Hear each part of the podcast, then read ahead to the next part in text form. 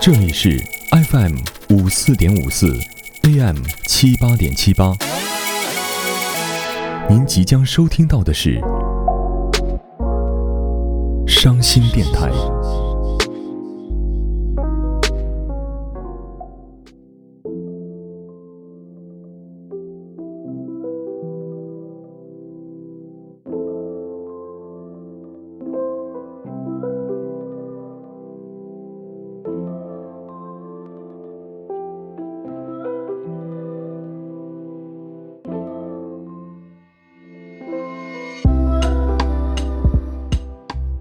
欢迎来到 FM 五四点五四 AM 七八点七八，散落在互联网边缘的中国三线城市声音。这里是午夜伤心电台，我是你们的深夜情郎丁丁。现在是北京时间二十二点零三分，窗外的广场舞还在继续，卖场外的地摊依旧的喧嚣，辛勤的外卖小哥还穿梭在街头。给格子间里搬砖的你送去今天唯一的一份温暖。据说今天我市的电影院开业了，不知此时此刻你心里的那个他，与谁在电影院里相拥着，享受那份不属于你的温馨和喜悦。就在节目开始之前，我们收到了几份听众来信，激动的心，颤抖的手，将它们一一打开。在这个不属于你我的夜晚，试着让孤独的灵魂在电波中相互拥抱。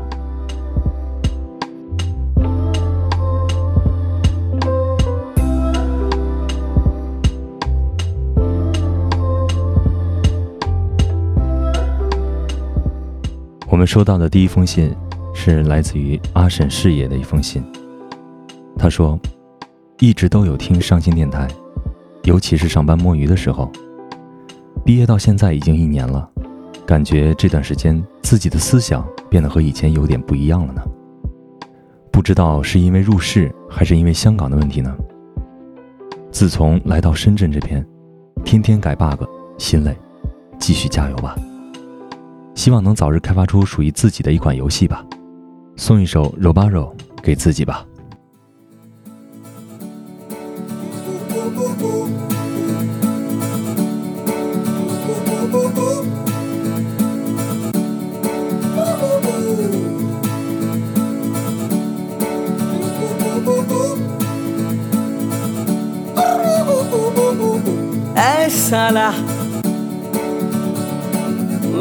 अभी अभी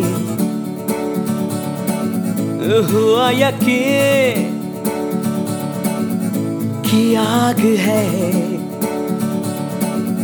मुझमें कहीं हुई सुबह। मैं जल गया। सूरज को मैं निकल गया।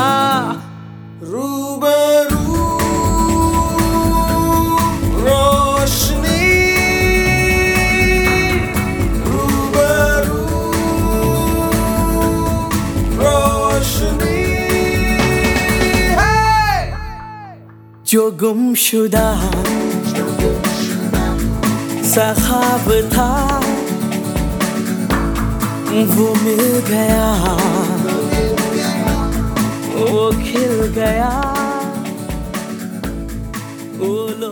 一首来自印度国宝级男歌手纳瑞什伊耶尔和印度流行音乐教父 A.R. 阿汉的史诗级合作，送给大家。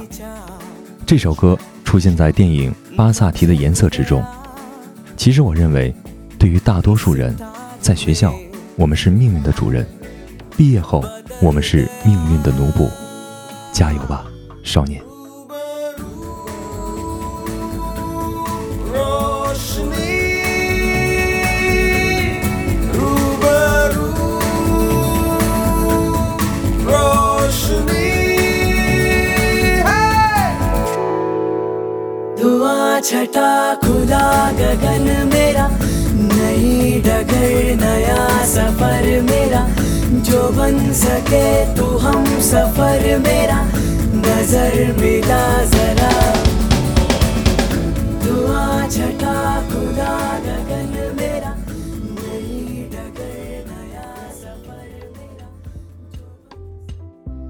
下面是我们的第二封信我们第二位听众叫做深白。他说点一首 Little Birdy 的 Now the Rain is Falling 送给 Miss 叔，放下对所有求和不得的执念，人间值得。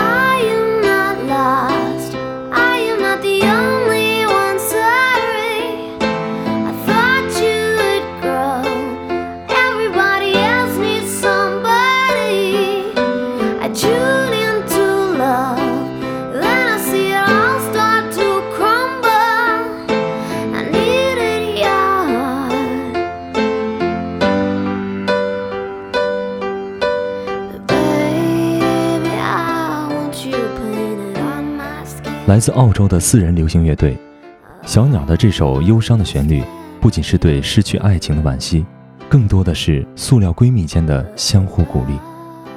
在情感路上遭遇挫折的你，可以依靠身边的我。只是在这里，丁丁想告诉你，当你爱上一个人的时候，切记不要和闺蜜分享。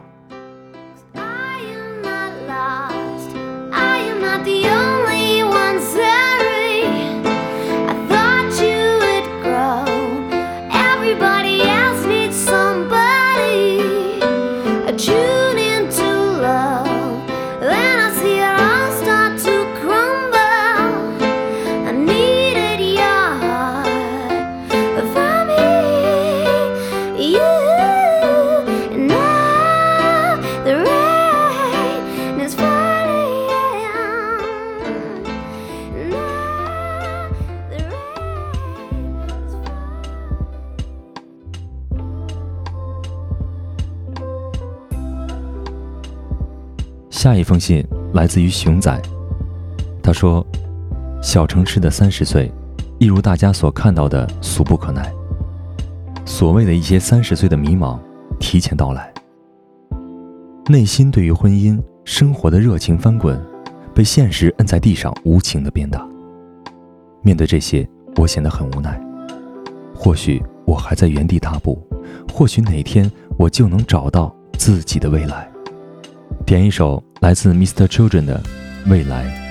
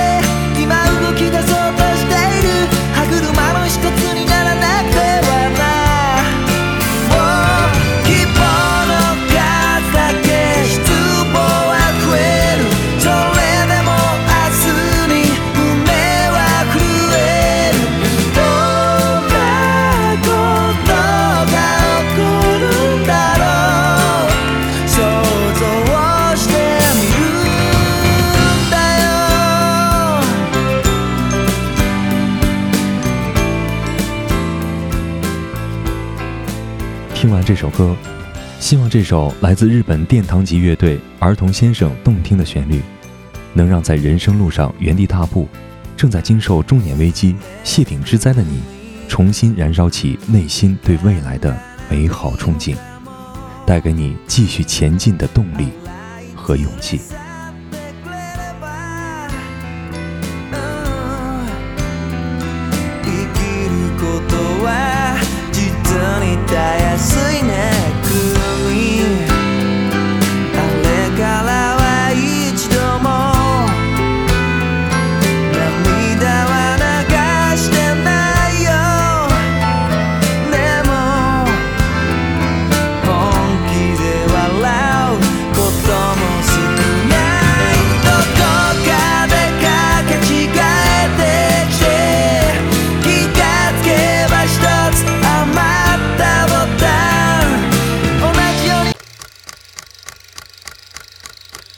了齁了好了好了，不好意思不好意思不好意思，刚才刚才是不是给串台了？我活不了了，我活不了了。把耳朵传给大脑。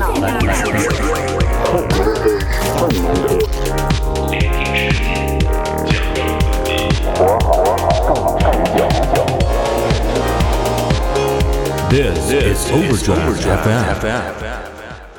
现在才是来自中国三线城市的声音，我们是活好更持久的过载电台，我是马叔。我是你们的鸡爷，我是午夜情郎丁丁。哎，啊，这个得丁丁欠大家欧文大家一个解释是吗？为什么要做这样一期节目？嗯，为啥要做这样一期节目呢？自从过载电台把我收编以后，我一直过得很开心，啊，也没去上班儿，也没心情上班。但是在前一段时间，因为频道里面有一个小伙儿耳朵听不见了，哎呦，我就去替他上了半个月的班儿。嗯，上完之后，就把我曾经的这个小火苗马上就要熄灭的时候，又浇了一把汽油，然后然后就又点了起来。所以有些话呢，当你存到一定时间的时候，你再不说，可能就要爆掉了。哎，抒发一下，抒发一下抒发一下啊。我今天算是一个爆梗，嗯对对，尝试了另外一种不一样的钉钉是吧？对对对对对，先让你体验一下平常那那半个月钉钉是什么样。也就是说，今天我们做的这期节目，其实相当于钉钉是一个广播从业者的角色，对啊，嗯然后加入到我们这个是吧？对。然后就是我们来互相对比一下真正的广播，也是 radio，嗯。啊，和我们现在做的播客有什么样的不同？我记得之前呢，咱们和小崔做过一期，崔大拿，啊，对，但是那期我觉得过于商业互吹，嗯。太给面儿太捧了。对对对对对，而且有些话嘛，因为他还在体制内嗯。要混，所以有些话说不出来。嗯那么现在呢，钉钉已经不打算回去上班了，啊所以有一些话我们可以敞开的聊一聊。嗯对于传统的广播，我也是心里有一份情愫的；嗯，对于我们现在做的播客，我也是希望它有它自己该有的价值的。哎，所以咱们要做这样一期节目。对对对对对对，所以说一开头就有了非常突兀的这一幕啊，让大家感受一下我们这种传统电台带给你的温暖对 对，啊。如母亲般的这个胸膛是吧？我们这稿儿你要仔细听的话，会埋很多梗啊。对对对对，也非常感谢，就是节目录制之前，我们听友在群里给我们的这个这投稿都是真的啊，对对投稿投稿是是真的啊。对，我觉得在这儿要多说一句啊啊，大家这一期一定要听完。哎对对对，还有彩蛋呢，还有呢。彩蛋。啊所以刚才感受了我们这所谓有正经工作的钉钉的一个状态，是吧？嗯，虽然我们的留言是真的啊，但是这个形式，钉钉，你平常在工作里干过这个没有？我几乎在从业十年间干过电台所有的这个工种类型，哦，所有的类型我都接触过，嗯唯独这种就是晚年替人拿事儿的这种，真没干过。哎呦，但是我觉得啊，这个广播电台就是深夜的时候，给我嗯留下最深印象的就是这种节目。哎，对，我听着特别的温暖，嗯而且能够给你一种就是真的这个主播在你耳边一样，嗯就是那种伴随感特别强。嗯而且有一些音乐带着这些留言，会让你觉得你能听得懂这首歌。嗯，我觉得，反正这样的形式我特别、特别、特别怀念。但是我们刚才让丁丁的演绎温暖不说，有点不寒而栗，对，你可以当任何版本来听。所以，所以我们在这要抛出重磅的问题。过载电台经常会问嗯，你为什么选择了这样一个没有前途的行业？其实这个话放在零九年的时候，嗯它并不是一个没有前途的行业。为什么选择这样一个职业呢？就是因为在大学里面是接触过这一行的，是广播站的，所以说对这一行是非常非常热爱的。那毕了业之后，经过家人的一些引荐也好，或者介绍也好，进入到了本地的市电台来工作。哦，嗯，进入到工作，但是工作刚一开始的话，你一毛头小子谁用你啊？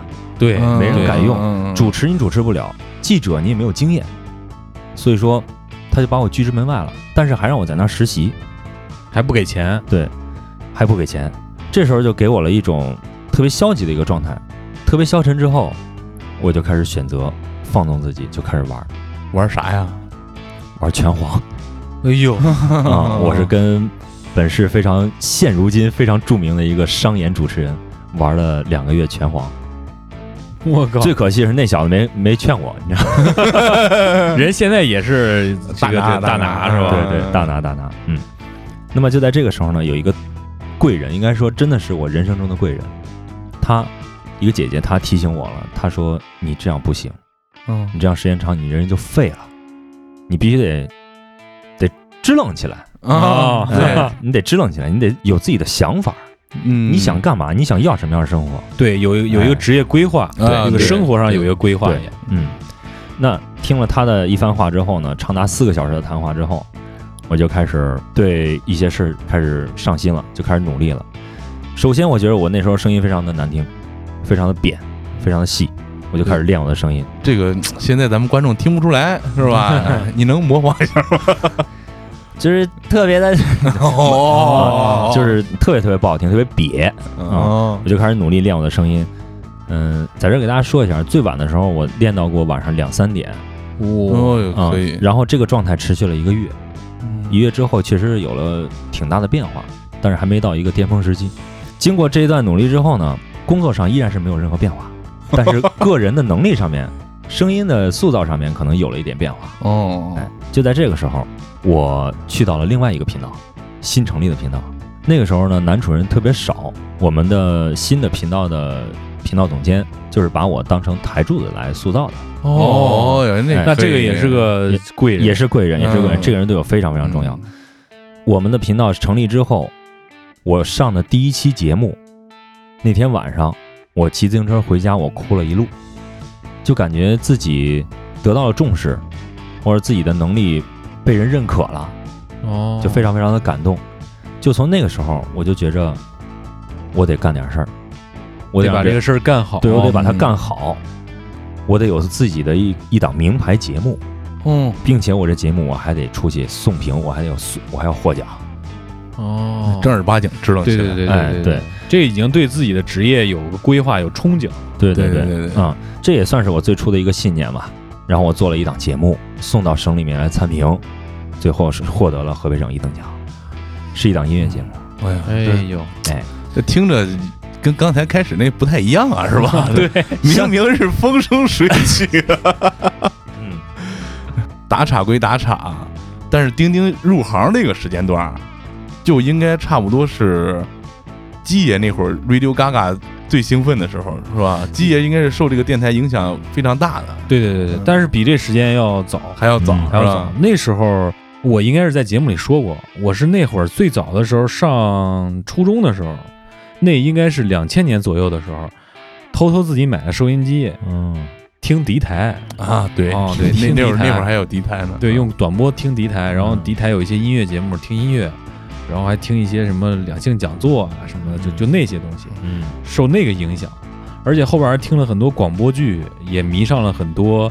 央广呀，或者说省级广播电台的一些特别的音乐节目，就对我影响是比较大的。所以说我那时候有一个想法是想当一个主持人的啊。啊，，但是后边因为我不是还学小提琴的嘛，嗯家里也负担不起这个费用，学那个主持人挺贵的，嗯。是是是，所以后边就没没这么着。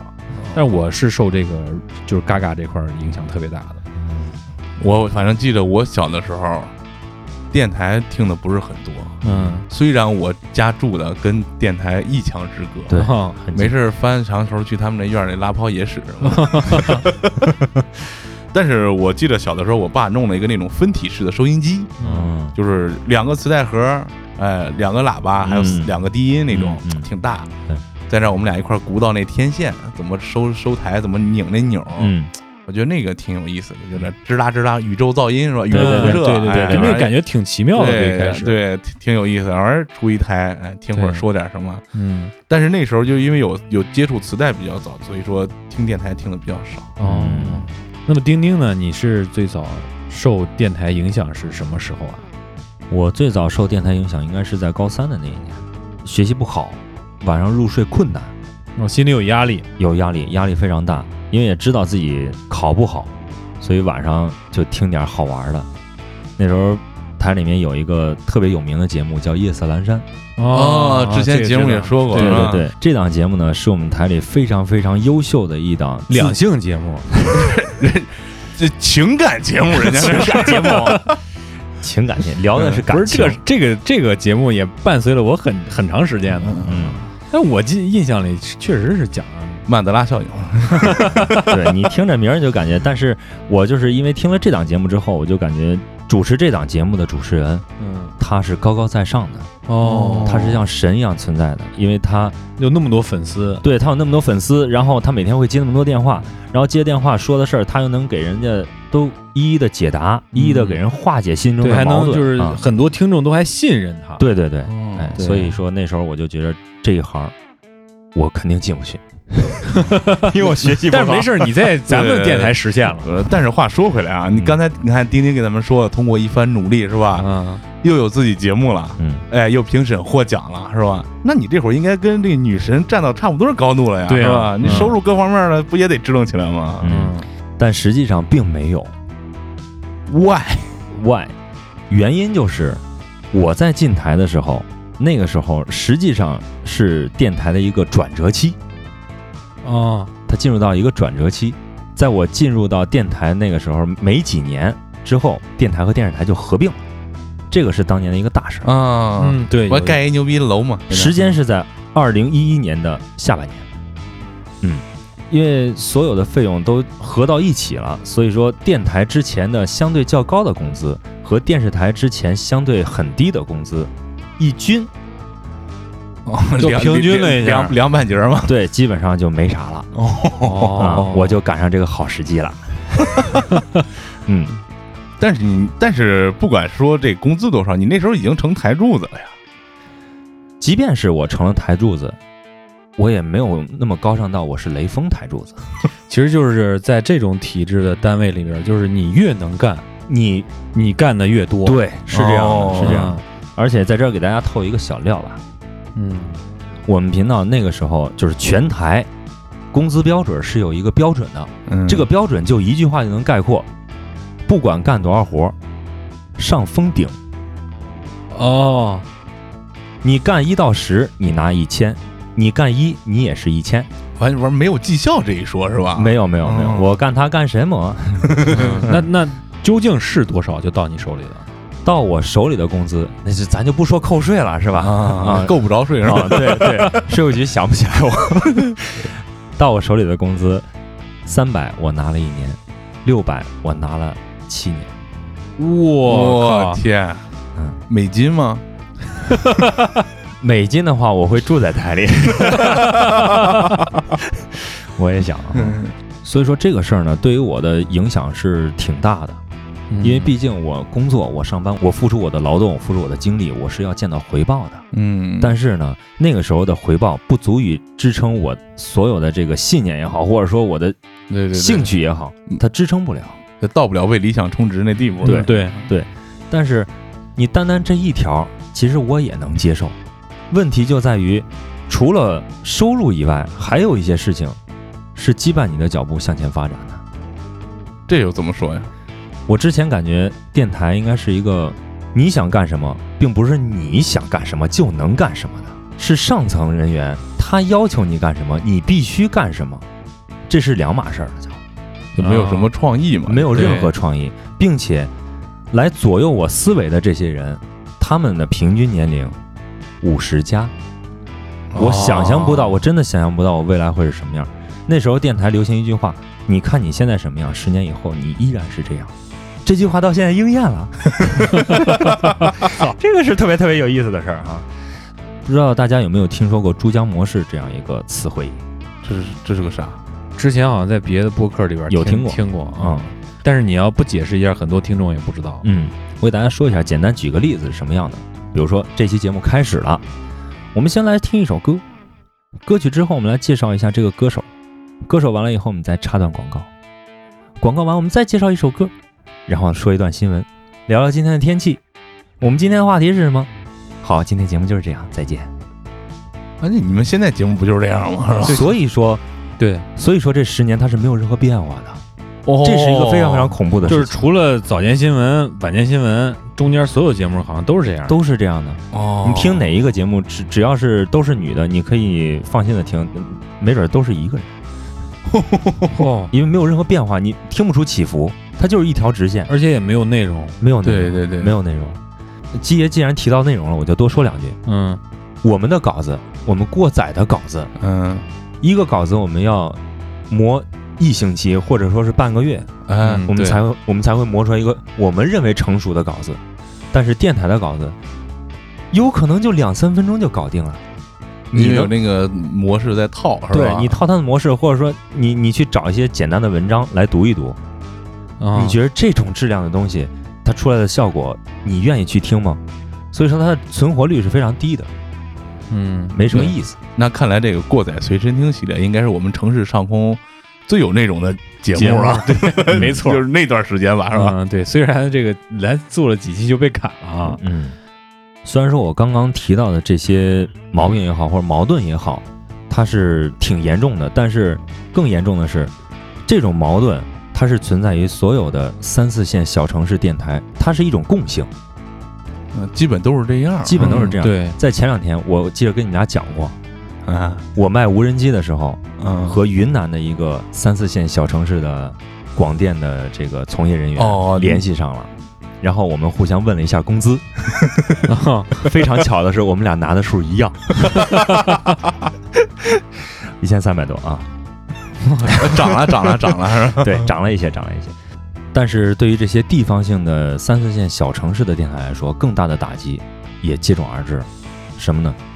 就是现在每个人都有手机，并且智能手机普及率是非常非常高的。那我们拿手机，我们还会干什么？比如说，我们就听歌，或者说我们听点儿故事，或者嗯看个短视频。嗯它这个时间都是相对碎片化。而且有针对性，哎，，对，而且你在看你的手机，你获取信息的时候，它这个信息量是非常丰富的。那这样的话，谁还会去听你的那个小方盒子，或者说看你那个大铁盒子呢？嗯，对。嗯，这个其实挺狠的，嗯。对传统这个打击，对，唯一它存活的价值就是出租车司机可能听一下路况信息，嗯。啊，但是这个逐渐的在省级也有了，嗯。就是省级的甚至央广的一些下探到省级的这些节目，它都会报路况信息，对，而且他们的内容是更加丰富的，就让你这个这个小城市的广播业受到了完全毁灭性的打击。说到这儿，降维了，等于都，对，说到这儿，其实有一个特别搞笑的一个事情，你提到路况信息了，嗯，电台主持人，你知道现在电台主持人怎么报路况信息的吗？百度地图他啊，看的是百度地图，啊，对，所以说你能看，为什么车主不能看呢？对然后这个环节没错实际上也没有任何的存活的意义了。嗯，说的也是啊，嗯现在车上这屏幕快赶上原来电视那屏幕然，后对嗯，对，在我进入到主持行业十年以后的二零一九年，去年。对，去年我们台里成立了一个融媒体中心。我今儿还去来着，嗯，这个事儿呢，其实就算是正式的进军这个网络媒体了。嗯，哎，但是呢，在这十年间，网络媒体的发展速度和你十年间广电的变化的速度，你的进步的速度，这个是无法同日而语的，对，这是两码事。夏虫不可语冰的感觉，嗯对对对虽然说有了这个融媒体中心，就不算早，但是呢，好歹也算是有点反应，嗯，有点声响，有点危机感了。哦，但是这种变化给台里头也好，给所有的主持人和一线的记者、主持人也好，它能带来点什么呢？其实也没有什么太大的声响。对，人都疲了。对对嗯对，嗯，不知道大家有没有研究过传媒这个属性是什么？首先来说，它就是第一要务就是要传递信息。嗯但是现在来说呢，我们每个人都有手机，手机上每天会给你推很多很多的消息。那这个信息的来源是非常非常广的，它不用非得我听你或者看你我才能获取到。啊，那获取信息这条路我不需要你的时候，你就应该有自己的思考。但是这么多年都过去了，很多从业者他已经不会思考了。那不思考的话，你在传递一些舆论导向的时候，就可能存在一些偏差就更完蛋呗。对对那就更直接了，就是上行下效了，啊。嗯对，就没有那种解读的意意味在里面。因为现在看什么样的 UP 主，就是什么样的音频节目、视频节目有人看，就是他把信息经过自己的思考之后给你说出来。对，平铺直叙的，你谁愿意去看呀？对对，但是这个时候呢，我已经从这个体制内已经属于一个跳出的一个状态了，因为我也得活呀。嗯，我每个月拿着一千千板，我没法过呀。搁谁也不好过呀。对，对，所以我就选择了另外一条路，依然是用到自己的声音，是录广告、录专题片，来接一些这样的活儿，来谋生，来糊口。这个我跟基爷都有领教啊，嗯那家伙比我们开头那段还早。嗯，带干不干，实际上已经做了有七八年的时间了，时间不短了，那其实就是说你跳出的也挺早，挺早的。因为我觉得人还是早早的出来，因为之前和我一起玩拳皇的那小子，嗯，他早早就跳出来了。哦，他倒是跟我说过一句：“不行就走吧，自己干点啥不挣钱。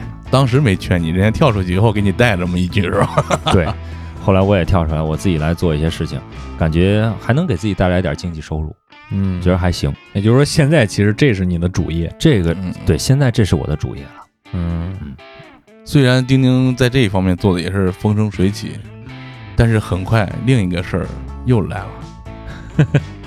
你，你是怎么又加入了一个更没有前途的行业，加入了过载电台的呢？其实我刚来的时候，这别说挣千八百了，这 这还得往里贴呢。我这现在是负盈利是吧？对你图啥？我图啥？呃，非常重要的人，咱们就不说了，都知道他是谁，啊让咱仨能认识，这是第一。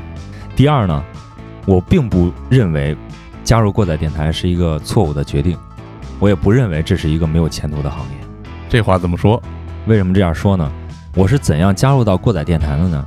因为在之前，马叔和季爷曾经到我的节目里面做过节目，就是我们刚才提到的这对个我们城市上空最最有内容的节目那一段时间是吧？对，那个时候他们的一个准备让我非常非常吃惊，他们拿了十四页的稿子来做了两个小时的节目，你其实照我们现在来说有点短是吧？对，哎，对，两个小时的节目，我们平时现在的主持人可能也就十张也就办完了，关键是中间还有三分之二的歌和五分之一的广告，所以真正让他们说话的时间没多少。就通过这个事儿，我就觉着节目还能这样做，开了眼了那会儿是吗？真的是开了眼了，并且二位当时去的时候拿着自己的麦克风，对，还打脸了。然后我当时倒还没有过想法，就是说我要加入到国台电台，嗯因为我觉得这个高度我无法企及。正当我曾经想过这个事儿的时候，这个季爷跟我说了一个事儿，季爷说咱仨一块儿搞行不行？我当时想都没有想，行，我就加入进来了。就是换了一个平台来寻找我当初最早从业的那种尊严和骄傲。哎对对，嗯嗯，，Pride and Joy 是吧？罗老师这一块儿的，其实当时我是这么想的，就是那个时候我跟马叔的状态其实还不是很完美，就有一些节目我们做的还是太片儿汤哎，有点那个意思。啊。如果说再有一个拼图能够形成一个铁三角的话，我们的节目肯定会越做越好。而且那时候已经有很多播客又重新冒出来了。嗯，所以对自己的要求也想越来越高。如果有那么一个资深的声音特别好听的能够加入我们，我觉得是一个质的提升。所以当时有了这个想法。没想到这丁丁还挺不受那什么，一下就进来了，是吧？啊，对，对一点不矜也没有持半推半就，是吧？对对对对，也没说说官人不要什么的，直接就是窗户掀开，那棍儿就砸你身上。相信大家也能够感受到，现在我们三个人是越来越融洽，是吧？嗯其实现在我经常还会回想起当年，有新的听众甚至都挖坟到就对，是第一期都去留言去了。那个时候我还在一个人做节目，嗯。当时是因为什么契机呢？其实那时候就已经入了播客的坑了，嗯。啊。大概是在二零一二年左右，听了一个播客叫糖蒜广播。哎，对，都知道很厉害。那时候啊还不知道这种节目叫播客呢，就觉得人家是一个网络电台，当然他宣传的也是网络电台，对，所以里面有一些音乐啊、有一些比较好玩的话题啊、身边事啊，就感觉特别跟你贴近。嗯所以那时候就觉得，要不我也试试，于是就弄设备，拉了一帮伙计们，自己弄了点东西，但是那些东西都没有播过，就发现这个事儿不是那么简单的，嗯很多张嘴来对这几个麦克风，插不上话，或者说抢话的过程非常多，而且重点也抓不住。于是呢，就另辟蹊径，终于在二零一四年的时候，我觉得那我就做一期音乐节目吧。所以就有了一开始那将近二三十期的音乐节目，就一个人，就是那种深夜夜话，就那种正儿八经的深夜情郎，对，就是那种深 深夜节目，是我们鸡爷。对对对，其实是我，哎，说不说啊？那段时间也是我们女听众占比最高的时啊，间。对对对对对，因为那时候这个 A P P 那些平台刚刚兴起嘛，所以在当时打榜的过程中，也是曾经冲上过高峰，嗯有很多小迷妹。就是非常喜欢我的声音，哦，飞蛾扑火啊，拿棍儿砸你 是吧？并且通过那十几期节目啊，我还认识了很多喜欢摇滚乐的朋友，嗯甚至一起组团儿，扛着大旗去参加音乐节。哦，嗯，这个过程我觉得挺挺享受高兴，挺享受的。哎，其实让我来说啊，嗯。刚才鸡爷说那糖蒜广播啊什么都没赶上那茬儿。嗯。我正儿八经听播客，还是从咱们开始做之后。哦。哦，鸡爷说你听听人家这怎么做的，哎，怎么怎么怎么地。从一开始啊，我就觉着也就那样嗯哼。啊，真的听他们那也就那样。嗯。完事儿，我当时记得是去了趟巴基斯坦，对，咱们这节目都有是吧？嗯鸡爷就拉着我说了这个，说了这个就就就又断更了，对，后边断更了。说完这就又又断更了，嗯。嗯，完事回来我们就重启了，对，对吧？那时候我从外地调回来了。嗯，那会儿算是正儿八经的开启了我们那个过载电台。对，第二季，第二季，对嗯。新生算是，对对我的感觉就是支棱起来，支棱进因为我跟基爷我们玩过乐队嘛，啊，乐队虽然没解散，但是凉了时间不短啊。对嗯马上你那新乐队凉的时间也也就差不多挺长。就是这个时候，我就想着我需要找一个跟音乐相关的东西，嗯就跟我们之前那期节目说的一样，我们我想向音乐靠近，所以需要一种形式。嗯我就发现这个形式不需要我会弹吉他，嗯，不需要我会唱歌哎，啊，也不需要我已经荒废的架子鼓，嗯，整就完了。嗯，我觉得一直是一个支撑我走到现在也是非常好的一个点。嗯，嗯，其实我最早听网络电台这个词，哦，并不是通过你们俩知道的，也不是通过楚少爷知道的，我是通过 A K A 刘工，征明大兄弟，嗯，哦，他给我说的。他说有这样一个电台叫糖蒜广播，哦，你听一听，咱俩一块儿搞一下那应该是我给他安利的。啊。他说咱俩一块儿搞一下。我当时问了他个问题，他就没再说什么。我说他们的呼号是多少？这个事儿就搁置了。不过刚才季爷说那个，这是我给他说的，嗯就回应到我们一开头那条来信。嗯如果你拥有了爱情，千万不要跟你闺蜜分享。我们既然都说到播客了啊，自己又在做这个播客，其实我对播客的了解是很浅显的，而且丁丁都问呼号，那那只有请我们基爷跟大家在这说说，到底什么是播客，是吧？对对我们现在干的是个什么事儿？对，有很多听众也都可能心里有一个问题啊，就一直没解决，就是播客。我们有时候老说播客到底什么意思呀？其实最早之前我做节目的时候也不叫播客，也叫网络电台，对，也叫网络电台。播客其实有点洋气，你知道吗对对对啊它应该是我在一八年之后才渐渐熟悉的一个词儿。嗯啊，那合着那会儿咱都做了，做了一段时间，啊但是那时候咱们还说咱们自己是网络电台。对对对对对对是，我觉得播客就是比较洋气的一个称呼，但是可能本质是有区别的。那么首先咱就说说这个播客是怎么来的吧。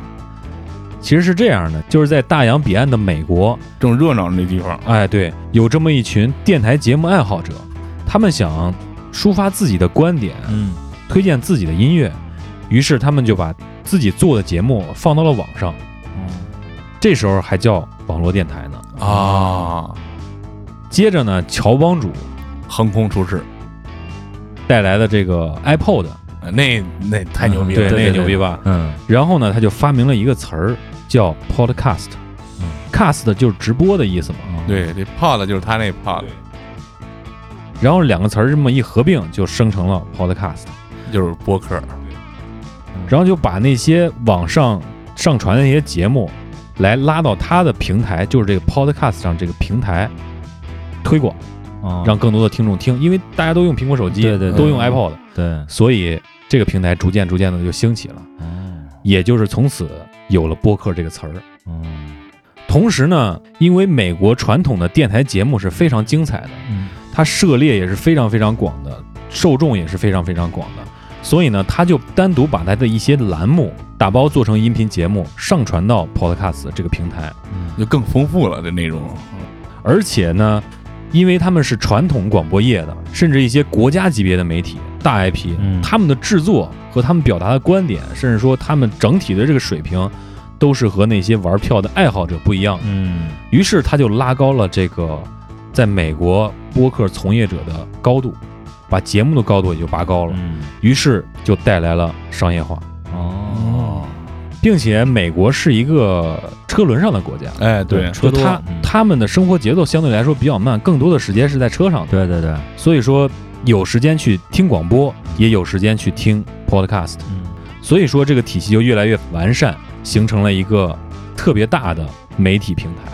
我们来看一个数字吧，这是钉钉给找到的啊，在二零一九年，美国听播客的人数已经达到人口的三分之一，嗯。呃，一亿多，嗯，嗯。而六年前，就是二零一三年，这个比例刚刚超过百分之十。嗯。这个原因除了我们刚才提到那些美国是一个车轮上的国家之外，就是移动互联网化。啊，嗯。四 G 这一块儿，对对，嗯。让更多的人连上蓝牙，在车上听，戴上耳机，在地铁里听，嗯。在公交车里听，所以才有了美国播客商业化的迅速崛起。这个其实从我们最近看这些网络流媒体的影视平台也能看见一些端倪。嗯，对对，大家都有了 iPad，有了网络电视，所以 Netflix 崛起了。嗯，对，相信说到这儿，基爷说到这儿，大家也能听出来哈，嗯。它为什么能商业快车道里边很重要的一点，其实是原来的那些非常牛逼的、非常优秀的，刚才我们提的大 IP，嗯。它也进入到这个播客行业当中了。对对。嗯，刚才丁丁给我们分享了他个人的一个经历，让你感觉可能这传统电台是不是要凉凉？嗯。嗯，其实并不是，对。对啊因为我们始终是站在一个三线城市向世界发声，对。嗯这是钉钉自己身上的事儿。对，但你不可否认的是，我们现在身边能听到的还是有很多非常牛逼的电台存在，对。对我平传统的常对传统的我平常有时候开车我还经常听呢，对吧？尤其我们去北京的时候，虽然还得呃办证什么的，但是那个 Hit FM 就是每回进去全程全程不用连蓝牙，嗯是非常优秀的。对，所以说这个放到播客也一样啊。我们现在自我感觉是在进步，但其实和传统电台是一样的，永远是少数的牛逼的，去占据了大部分的这个听众。对对对我们所谓的播客也一样，现在到中国也有播客了，仍然是非常牛逼的，我们也喜欢听的那几个，嗯他们占据了大部分的流量。对，嗯我们还是需要继续努力。对嗯，就像我们前一段时间听这个罗老师是在《头号玩家》说的是吧？对，他说，如果有朝一日，咱们国内的这些顶尖的嗯。传统的广播电台的从业人员，嗯。或者是以单位形式的，人家去入驻我们现在国内的这种播客平台，嗯。一大批优秀的一线城市的这些进来以后，我们现在做的这个事儿，就很有可能要凉凉。对对。嗯，哎，知道为什么我当时做单人音乐节目为什么停播了吗？嗯。嗯，就是因为那时候北京国际广播嗯。里面有有带，嗯还有好几个啊，都出来做播客，哦，哦。根本比不上，知道吗？嗯弄不了，是吧？根本比不上，所以就不做了。哦，其实做音乐节目呢，很早他们这些优秀的主播都开始往播客这边了。其实这是一个已经已经有就是已经有了的事实慢慢发生的哦事情了，对嗯。早而有之了就是说，不管是在传统的广播平台，还是现在的播客平台，人们需要的是什么？需要的是你优质的陪伴。对，嗯传统广播电台一开始那么多人听，我们上学的时候刚才也说到都在听，嗯为什么？他给百无聊赖的你有一个很好的陪伴。嗯学生晚上没事干，是不是？嗯，听一个，你就感觉有人在跟你说一些你不知道的，或者是你感兴趣的事情。对对对，你现在播客也是这样的，而且新兴的现在据说有什么南北派之分，是吧？嗯就是一边是偏市井生活一些，一边是专业一些，嗯，但是它都有特定的人群去需要你的这个陪伴。对，嗯所以归根结底是谁能提供更优质的陪伴，谁就能生存的更好。嗯，不过咱也别那么绝望啊！虽然这个是呃身在一线的罗老师都有这样严重的危机感，是吧？但是我们也借着这股劲儿吧，大家现在播客又火了，嗯呃，又回来了，有很多优秀的老的播客。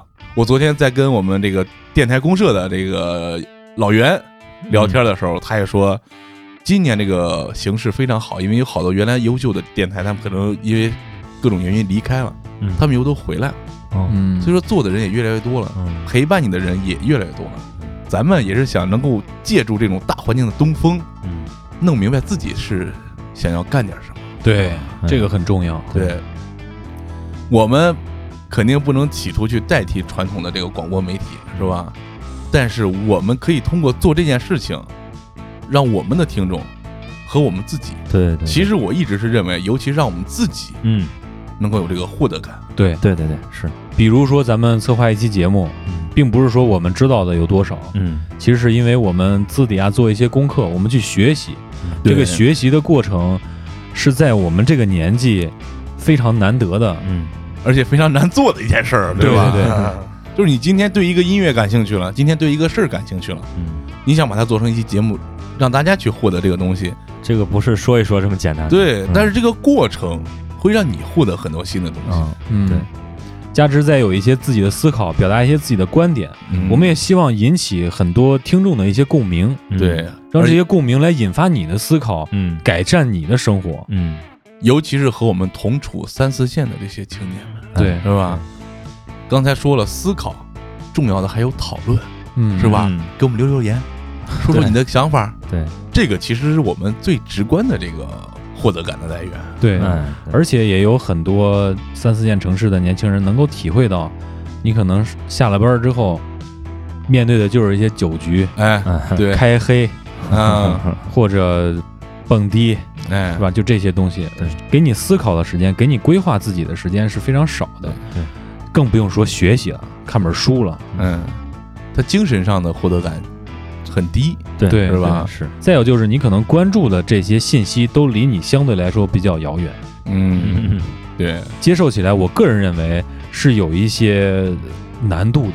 但是我们希望这些有想法、有理想的，或者说曾经有理想的三四线城市的年轻人，嗯和我们同处三四线城市，对对对对，对不要妄自菲薄，不要因为自己的身边没有精彩的文化和精神的生活，就停止探索和思考。对，这时候你就可以来搜索一下来自中国三线城市的声音。对，嗯，然后把你的耳朵还给你的大脑，对 这是我们的初始 slogan 是吧？对嗯这句话也是代表了我们从头到尾想表达的东西。对我刚一进来的时候，我就觉得这句话谁想真牛逼，记真的是很牛逼其实不是我想，从哪儿抄的？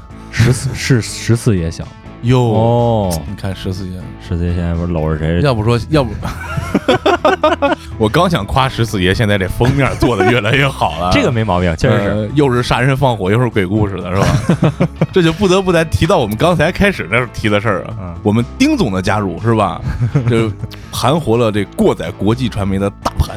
对，让我们的节目内容更加的丰富了。嗯，但是同时，我们也没有放弃我们的音乐。哎，对，这个音乐呢，既是娱乐又是艺术。嗯能够很直观的拉近咱们和听众之间的距离，哎，也能让一些有艺术性思考的同学能够产生共鸣。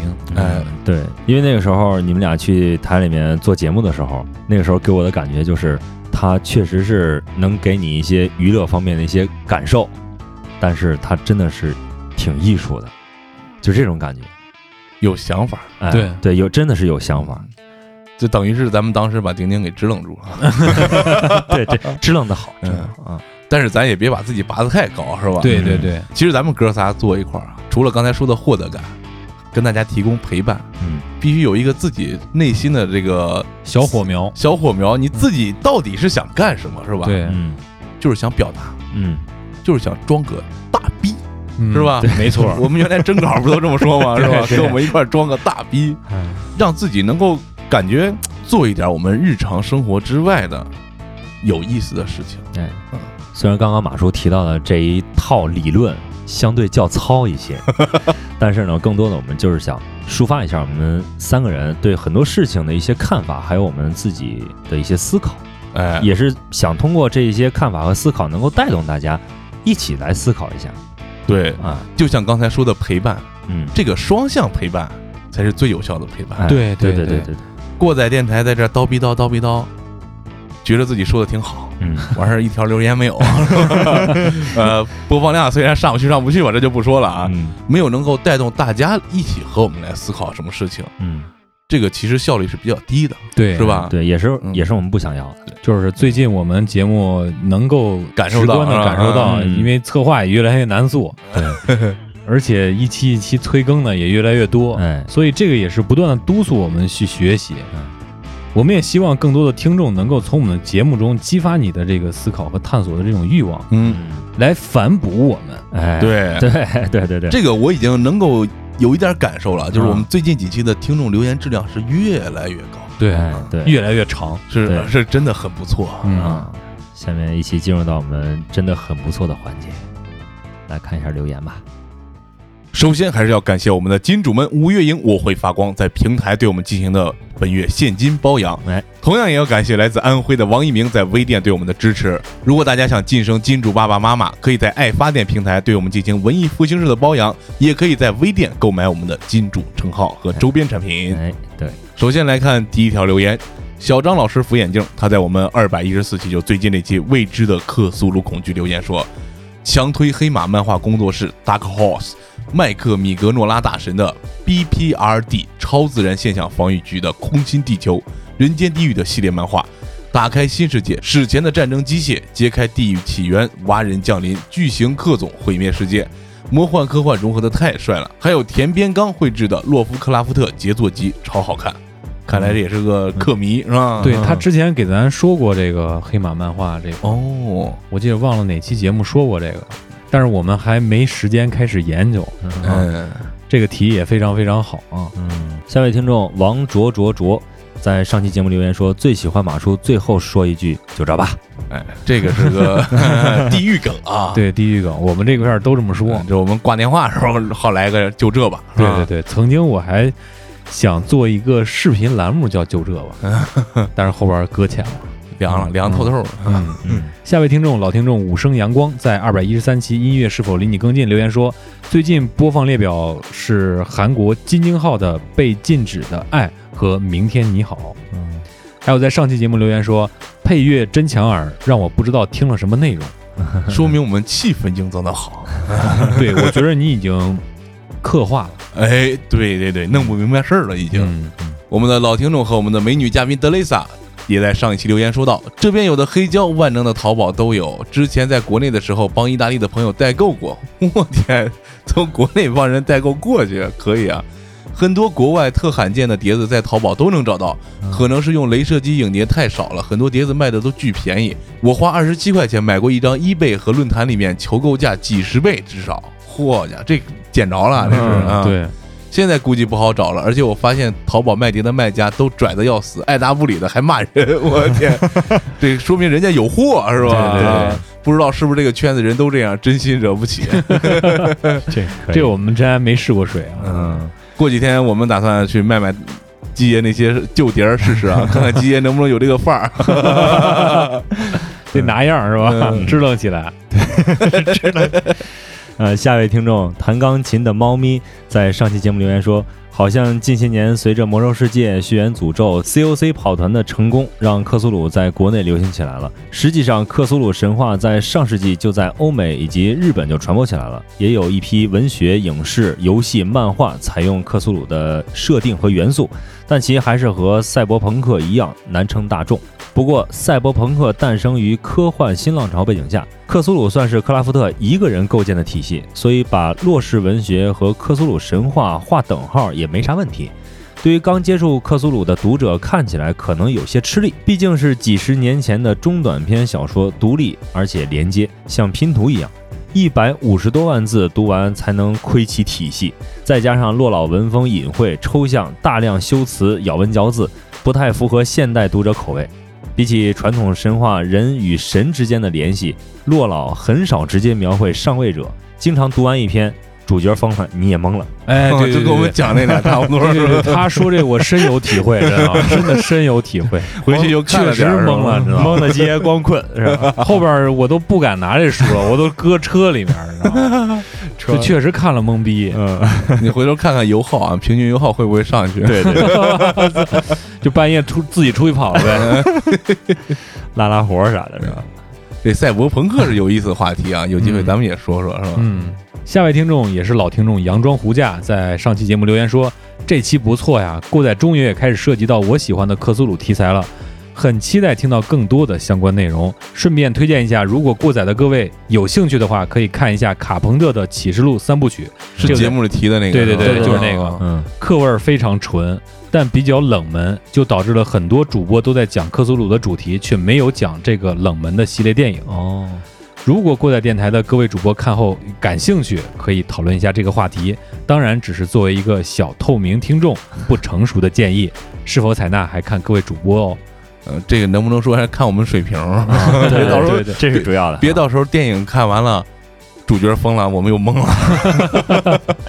然后我给他回复了一下，的确啊，这三部电影都非常精彩。不是我看了一部嘛，嗯然后也有很多这个电影 UP 主把这三个片子讲的特别好。哦，当然，我们不知道我们能不能跟他们 PK 一下啊，后边我们再研究一下啊。哎，对对对，嗯，J.K. 幺三四三四零啊，在我们上期留言，这一留言一打开把我吓一跳，这一开头吓我一跳，还以为过载红了就飘了。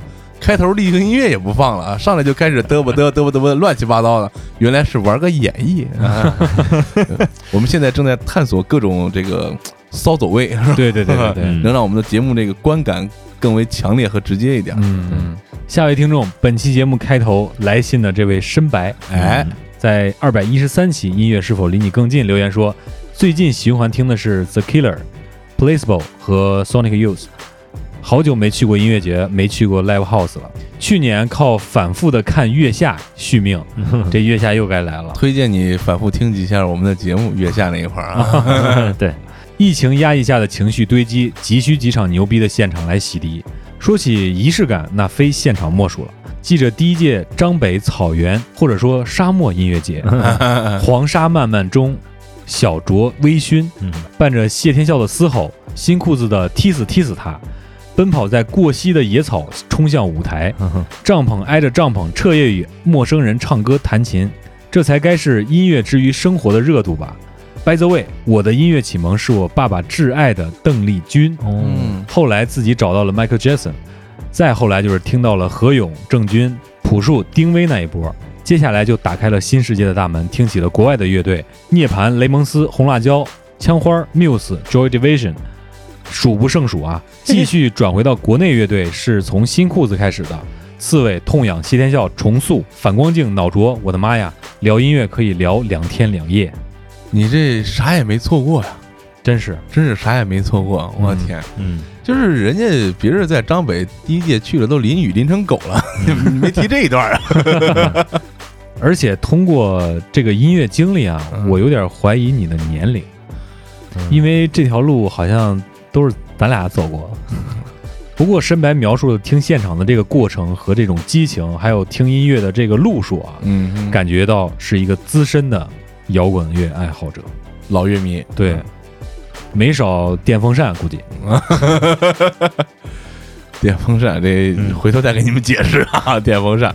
下一条留言，蔡晕在我们上一期节目留言说，动漫之家有克苏鲁的漫画，把几本著名的小说图像化了，比小说容易接受多了啊。这个咱们可以找一下，或者有听众可以找一下。对，大家可以在群里交流一下。嗯，嗯，对，提到进群呢，就不要忘了我们的进群方式，关注过载电台的微信公众账号“过载电台”的全拼，里面有我们神秘的入群方式。同样也可以关注我们的微博“过载电台六六六”，并且可以在爱发电平台和微店成为我们的金主爸爸和妈妈。还有很多刚刚加入到过载的听众，不知道我们一直在征稿，在这儿再给大家说一下。目前我们对神秘体验、灵异经历、令人慌乱和感动的梦，还有你现在遇到的心理问题，或者说是一些情绪问题，都在进行征稿。大家可以给我们写邮件发送到过载电台的全拼 at c n a 点 com。那么以上呢就是我们今天节目的全部内容，感谢大家的支持，记得跟我们双向陪伴，留言、转发加点赞。操，还双压呢。哎，好了，感谢收听本期过载电台，我是你们的鸡爷，我是丁丁，我是你们的马叔，咱们就这吧。还有彩蛋呢。哦，对，忘了。嗯，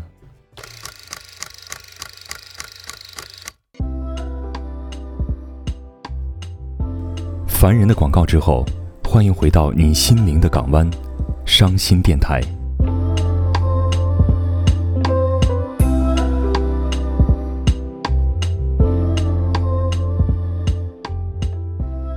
今天的最后一封信，来自欧亚大陆另一端的意大利。他点了一首 U2 乐队的《Who's Gonna Ride Your Wild Horses》，谁能驯服你这匹脱缰的野马？这首歌总能让我想起我深爱的一位中国姑娘，也只有她能让我忘不掉这首歌。